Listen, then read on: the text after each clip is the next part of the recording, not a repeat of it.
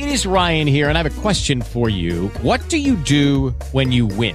Like, are you a fist pumper? a woohooer, a hand clapper, a high fiver. I kind of like the high five, but if you want to hone in on those winning moves, check out Chumba Casino. At ChumbaCasino.com, choose from hundreds of social casino style games for your chance to redeem serious cash prizes. There are new game releases weekly, plus free daily bonuses. So don't wait. Start having the most fun ever at ChumbaCasino.com. No purchase necessary. BGW. Void were prohibited by law. See terms and conditions. 18 plus.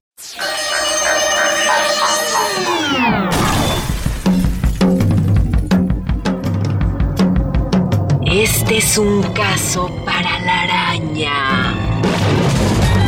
Para la araña patona. La araña patona.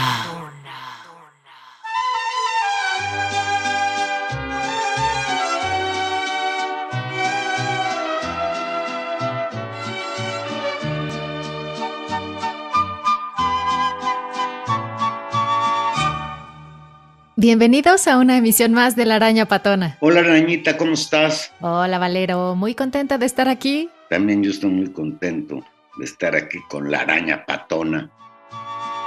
Se me olvidó que te olvidé. Se me olvidó que te dejé. Lejos, muy lejos de mi vida. Se me olvidó que ya no estás. Que ya ni me recordarás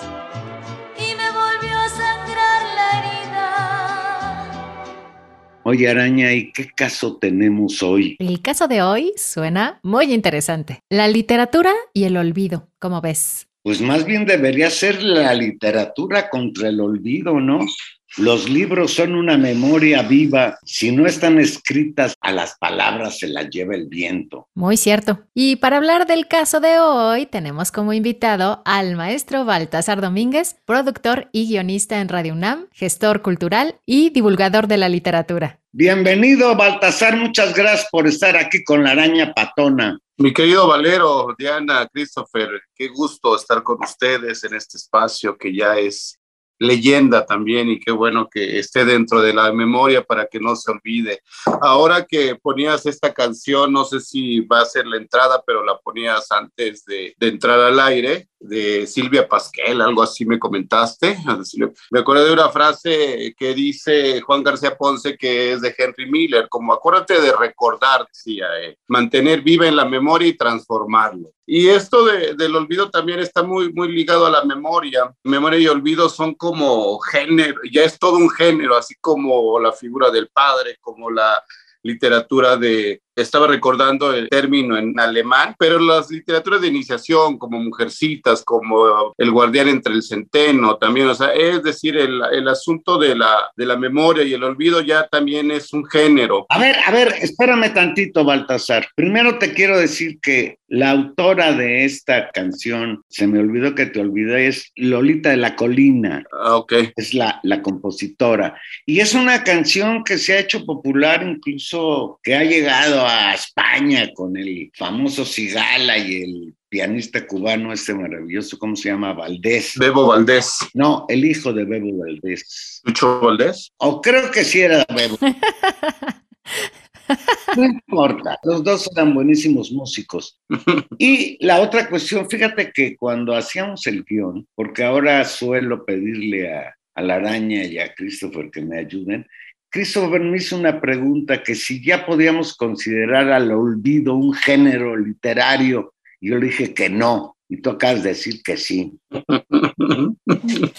Uy, ya se puso bueno el chisme. A ver, ¿qué dice Baltasar sobre la literatura y el olvido y si es un género o no? Pues por, por eso te decía que hay ya hay bastantes libros entrañables que tienen el olvido como tema principal, ¿no? Y así como decía, como la literatura de, de, del padre, memoria y olvido ya podríamos decirlo casi es, es un género. Y les quería hablar así rápidamente para arrancar y seguir platicando, traer algunas anécdotas, pues de, de tres libros que me parecen importantes que dan sobre, sobre este punto. Uno que se llama Memoria y Olvido, justamente que es un libro, una transcripción de Fernando del Paso a partir de siete sesiones, si no me equivoco, de grabación con Juan José Arreola, que obviamente le pone la grabadora y Juan José se, se pone a contar toda su historia y obviamente con la calidad, con la eh, sapienza también de Fernando del Paso, pues quedó un gran libro, ¿no? Memoria y Olvido, ese es uno.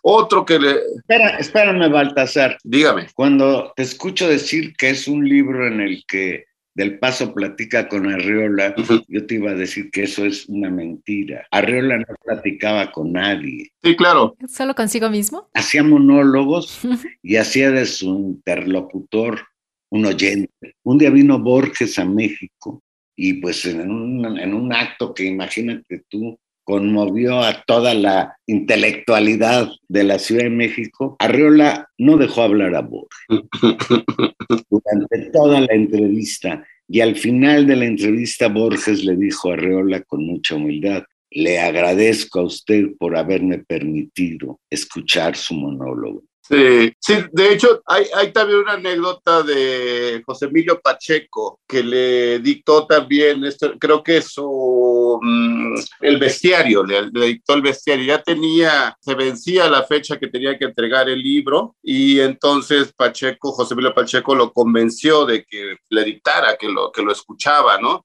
Y, se- y entonces José Emilio dice que se convirtió en el amanuense de, de Arreola, es decir, su escriba. Y yo creo que lo mismo pasa con Fernando de- del Paso. Creo que está, estoy de acuerdo contigo, Valero. Lo mismo ocurre con Fernando del Paso, pero la virtud de Fernando del Paso es haberlo grabado y haberlo transcrito, este gran libro, con esta maestría también literaria que hace Fernando del Paso, yo creo también, ¿no? Ese es uno. El otro de, de un personaje que hemos platicado varias veces, un gran amigo, mi maestro Federico Campbell, Padre y Memoria, que él en este libro también maneja estos dos conceptos que yo decía que pueden ser géneros, el padre y la memoria. Por ejemplo, Campbell dice que así como Paul invent- hizo un libro que se llama La invención de la soledad, creó un concepto, aunque no es original de Campbell, pero creó este concepto, la invención de la memoria. Quería leerlo rápidamente, eh, algunos, unas frases de este libro. Dice, en La Invención de la Memoria, un libro de Israel Rosenfield, sostiene que la memoria no es un almacén ni un archivo. No hay ningún lugar en el cerebro en el que gire un disco duro o se reproduzca una cinta magnetofónica. No es un sistema eh, alámbrico, inalámbrico ni radiofónico. Al cerebro hay que tratar de comprenderlo en términos biológicos y no mediante ana- analogías con la electrónica y la, o la cibernética, dice. La memoria, dice, no reproduce, inventa. Eso es un... Y de ahí quisiera agarrarme porque decía Federico Campbell que la memoria era un poco arbitraria a partir de ciertos colores, olores, visiones. Recordamos lo que jamás sucedió. Exacto, la, la inventamos, inventamos la memoria, ¿no? Inventamos recuerdos. Es un poco lo que quiere decir Campbell, o- o entiendo que es lo que dice Campbell, ¿no?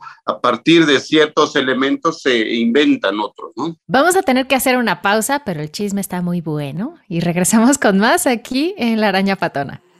La araña patona.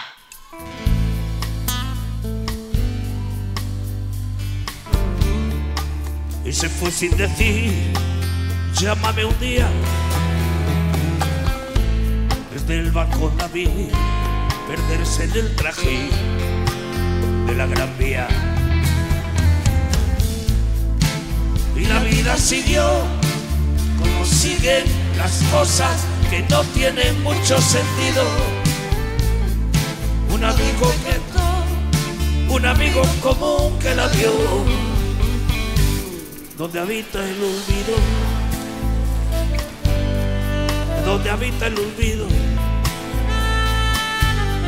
donde habita el olvido.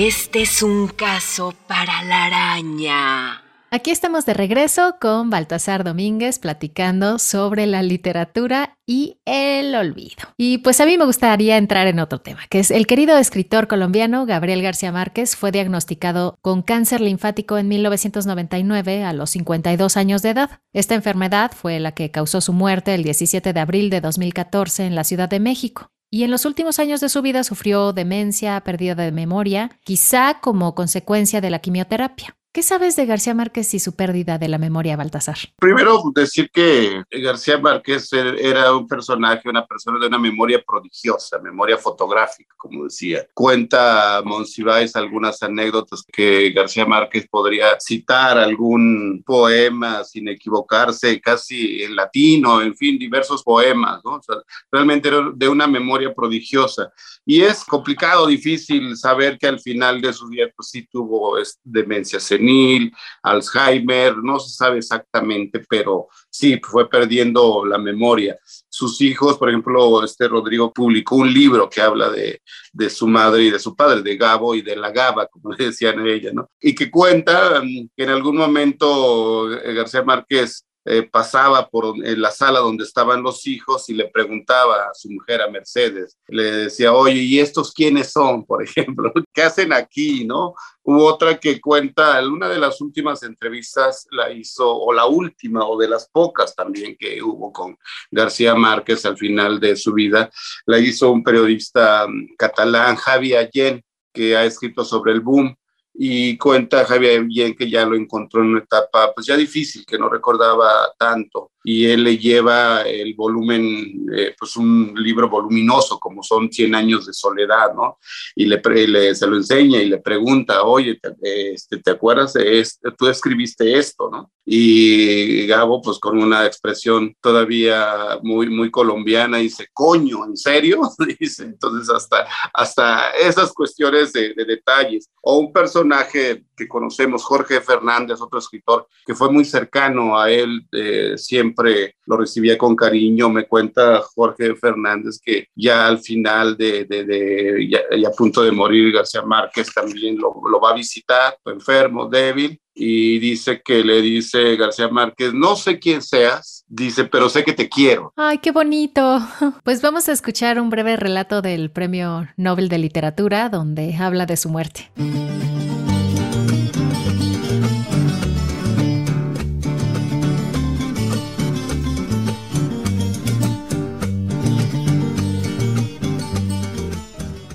Gabriel García Márquez. El entierro. Judy was boring. Hello. Then Judy discovered chumbacasino.com. It's my little escape. Now Judy's the life of the party. Oh, baby, Mama's bringing home the bacon. Whoa. Take it easy, Judy. The Chumba life is for everybody. So go to ChumbaCasino.com and play over 100 casino style games. Join today and play for free for your chance to redeem some serious prizes. ChumbaCasino.com. No purchase necessary. Void where prohibited by law. 18 plus terms and conditions apply. See website for details. Soñé que asistía a mi propio entierro, a pie, caminando entre un grupo de amigos vestidos de luto solemne, pero con un ánimo de fiesta. Todos parecíamos dichosos de estar juntos, y yo más que nadie, por aquella grata oportunidad que me daba la muerte para estar con mis amigos de América Latina, los más antiguos, los más queridos, los que no veía desde hacía más tiempo. Al final de la ceremonia, cuando empezaron a irse, yo intenté acompañarlos, pero uno de ellos me hizo ver con una severidad terminante que para mí se había acabado la fiesta. Eres el único que no puede irse, me dijo.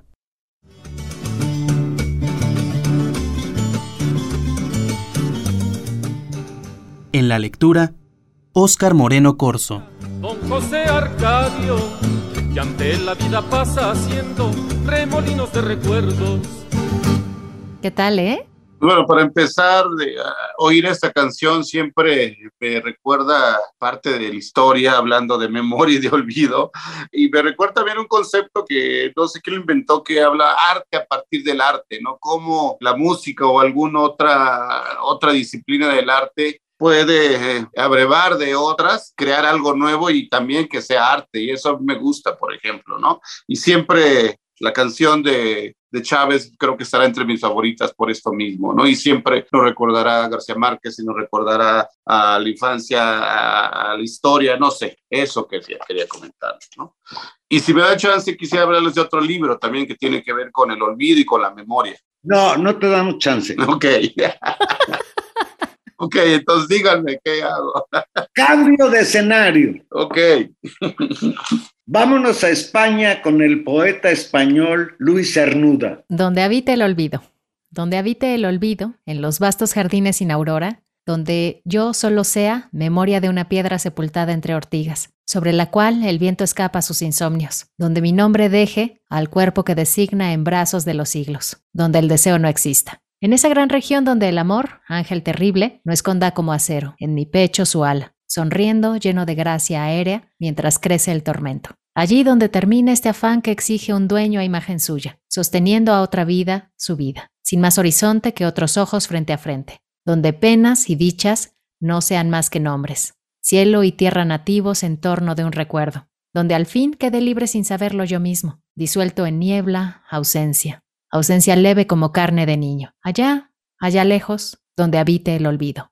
Luis Cernuda Vidó fue un destacado poeta y crítico literario español, miembro de la generación del 27. Nació en Sevilla el 21 de septiembre de 1902 y murió en la Ciudad de México el 5 de noviembre de 1963. Llegó a México exiliado como consecuencia de la guerra civil en España. ¿Qué tal? Donde habita el olvido, Baltasar. Ah, muy interesante, muy fuerte esta tema, esta idea de, del poeta andaluz que hace, hace poco estábamos viendo unas fotos por lo, los 90 años de Poniatowska. Eh, la llevaron a la Biblioteca Nacional a que viera algunas fotografías que tenía un fotógrafo que fue de la UNAM, pues miles de negativos, ¿no? Que hay realmente cosas muy valiosas, cosas poco conocidas, hay algunas fotos de de Juan José Arriola, que creo que ni su, ni su familia conoce, también de, de, de, todos los personajes que es Maxau, otro, otro español, ¿no? También andaba por ahí Cernuda, curiosamente, ¿no? Lo cual me pareció interesante.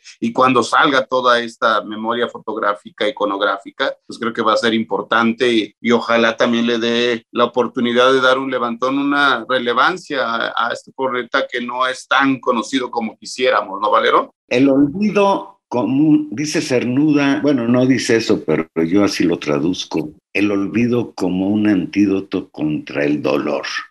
Nos quedamos con eso. Vamos a una pausa y regresamos con más aquí en La Araña Patona. La Araña Patona.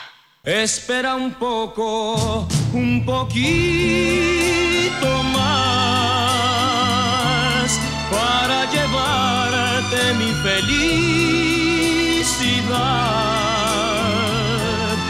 Espera un poco, un poquito más.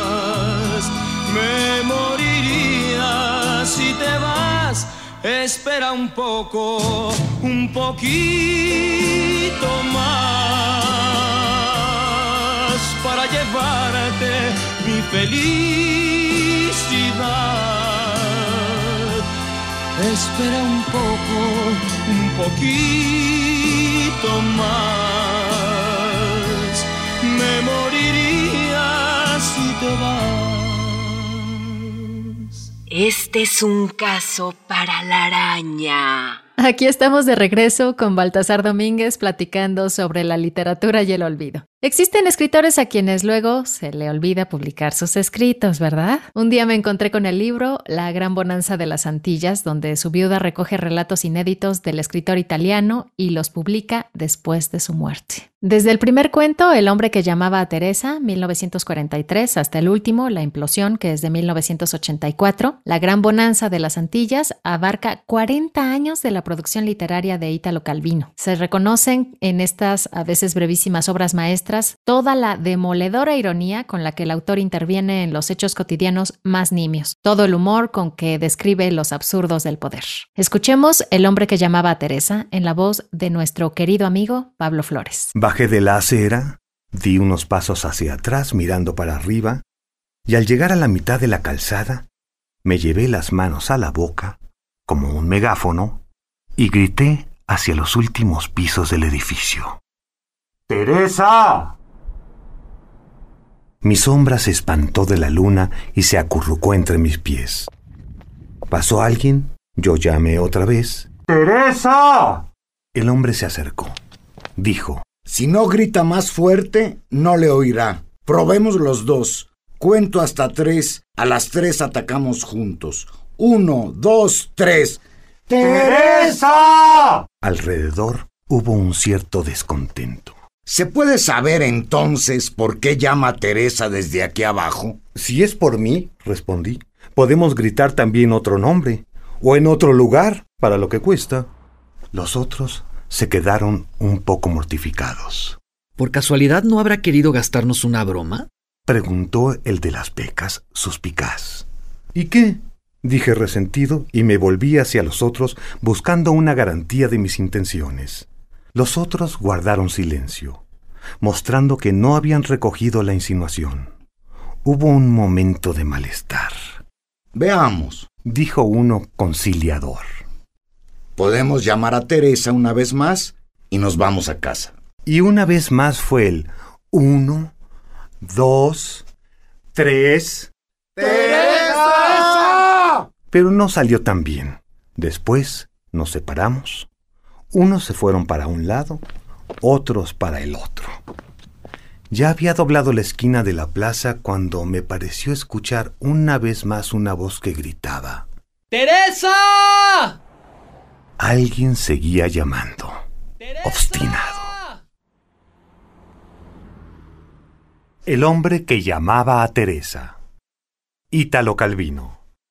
Barta, ¿conocías este cuento de Calvino, el hombre que llamaba a Teresa? Sí lo conocía, pero de Calvino recuerdo, digo, hablando de, de memoria y, olvido y recuerdo también, y quería hablar eh, un poco porque tiene que ver con el cerebro también, sus seis propuestas para el próximo milenio, que fue este libro póstumo que dejó preparado a punto de, de irse a, a, a, Harvard a dar una conferencia sobre lo que él creía, cuáles eran las características de la literatura del próximo milenio, es decir, de este siglo, siglo XXI, donde decía que era, era brevedad, levedad, consistencia, en fin, da estas seis características. Y la, me llama la atención que justo Calvino muere el 19 de septiembre de 1985, Valero, cuando aquí estábamos levantando escombros, justamente pasó desapercibida esa noticia de Ítalo Calvino. Y cuento esto porque quería un poco manejar cómo opera la, la, la memoria, ¿no, Valero? A partir de, de, ciertos nombres, de ciertos recuerdos,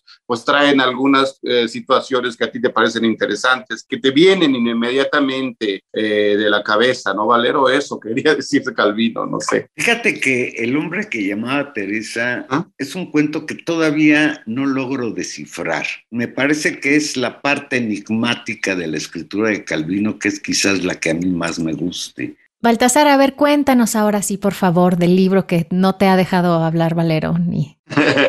sí, gracias. Lo que pasa es que justo con este recuerdo de, la memoria y demás, pues al escuchar algunos fragmentos, al escuchar estas canciones, te decía, ¿no? Pues va, van operando ciertos recuerdos. Y con el poema de Cernuda, eh, me llamó la atención esto que comentaba y hablaba del olvido, y a mí me trajo una frase de Héctor Abad Faciolince, en este libro famosísimo que se me olvidó que seremos. Hoy te les cuento rápidamente qué es, pero esta frase que me gusta dice, todos estamos condenados al polvo y al olvido, dice Héctor Abad Faciolince. Y las personas a quienes yo he evocado en este libro, he evocado en este libro, o ya están muertas o están a punto de morir, o como muchos morirán al cabo de unos años que no pueden contarse en siglos, sino en decenios. Bueno, no importa tanto, sino la idea de todos estamos condenados al polvo y al olvido. Y esto es lo que hace justo Héctor Abad Faciolince, tratar de, de, ir en contra de eso y recordar a su padre en esta gran novela, El olvido que seremos. Su padre fue un colombiano que lo mató Pablo, bueno, dentro de la, de la violencia que eh, armó Pablo Escobar en Colombia y lo mataron a plena luz en, en pleno centro de Colombia, ¿no? Y entonces él hace esa novela densa, fuerte también, que le comentaba a un amigo que, bueno, ahora también está dentro de, de, esta plataforma de streaming Netflix y una gran novela que habla sobre esto, El olvido que seremos, se llama justamente, ¿no? Oye, Baltasar, algunos pierden la memoria, algunos pierden otras facultades, como fue el caso de Borges, perdió la vista poco a poco, pues al final quedó ciego. Y yo te preguntaría, ¿se puede perder la memoria visual? Uy, gran pregunta. ¿Se puede perder? No, yo creo que justo Borges que, que muere ciego, digamos que va, per- que va perdiendo la... Mi ceguera llegó como el crepúsculo. Sí, eso lo dice, que se lamenta pues de que le dieron por un lado la virtud de leer, el, el don de leer, el problema de los dones, si no me equivoco, y por el otro también lo condenan con la ceguera. Se lamenta Borges de su ceguera, pero lo que yo digo es que hablando de que se pierde la, la memoria visual, creo que preguntaste, ¿no, Diana? Sí. Él escribe en este eh, famoso cuento de Funes el Memorioso, ¿no? Este personaje que recuerda todo, que incluso para, dice, para evocar un día tuvo que, le llevó todo un día, ¿no? por, por ejemplo, ¿no? Y creo que a eso apostaba Borges, justo a no perder esa posibilidad de recordar, de evocar, de inventar imágenes, ¿no? Con todo y de que ya no podía ver, ¿no? Entonces, yo creo que siempre tendrás la posibilidad de que la memoria visual la puedas recrear, inventar, reinventar y tener siempre, aunque no veas de manera física, creo. Que eso es el recuerdo, al final de cuentas, es la, la memoria también, ¿no? Creo. Sí, así cerraste con broche de oro con tu comentario, porque lamentablemente el tiempo ya se nos agotó. Y pues te agradecemos muchísimo haber estado el día de hoy aquí. Pues gracias, gracias, Baltasar. Gracias a ustedes. Sí, sí sigo creyendo, así como les decía que eh, al principio los Binder Roman, que es un género de la literatura de iniciación, que el más claro para identificarlo es Mujercitas, por ejemplo. También yo creo que hay un género que es el de la memoria y el olvido, ¿no? Y creo que con estos libros y todo esto que hablamos, damos cuenta de ello y pues agradecerles, felicitarlos, mandarles un abrazo y ojalá este, nos recordemos siempre. Pues muchísimas gracias, Baltasar Domínguez, que nos platicó sobre la literatura y el olvido. Se me olvidó que te olvidé. A mí que nada se me olvida.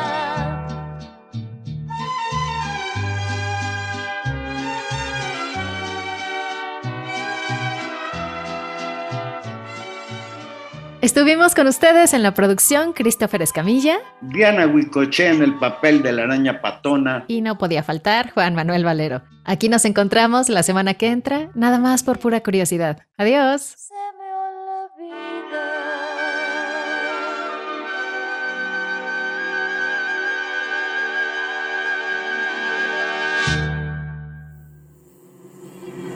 La araña patona. La araña patona. Una producción del Instituto de Energías Renovables de la UNAM.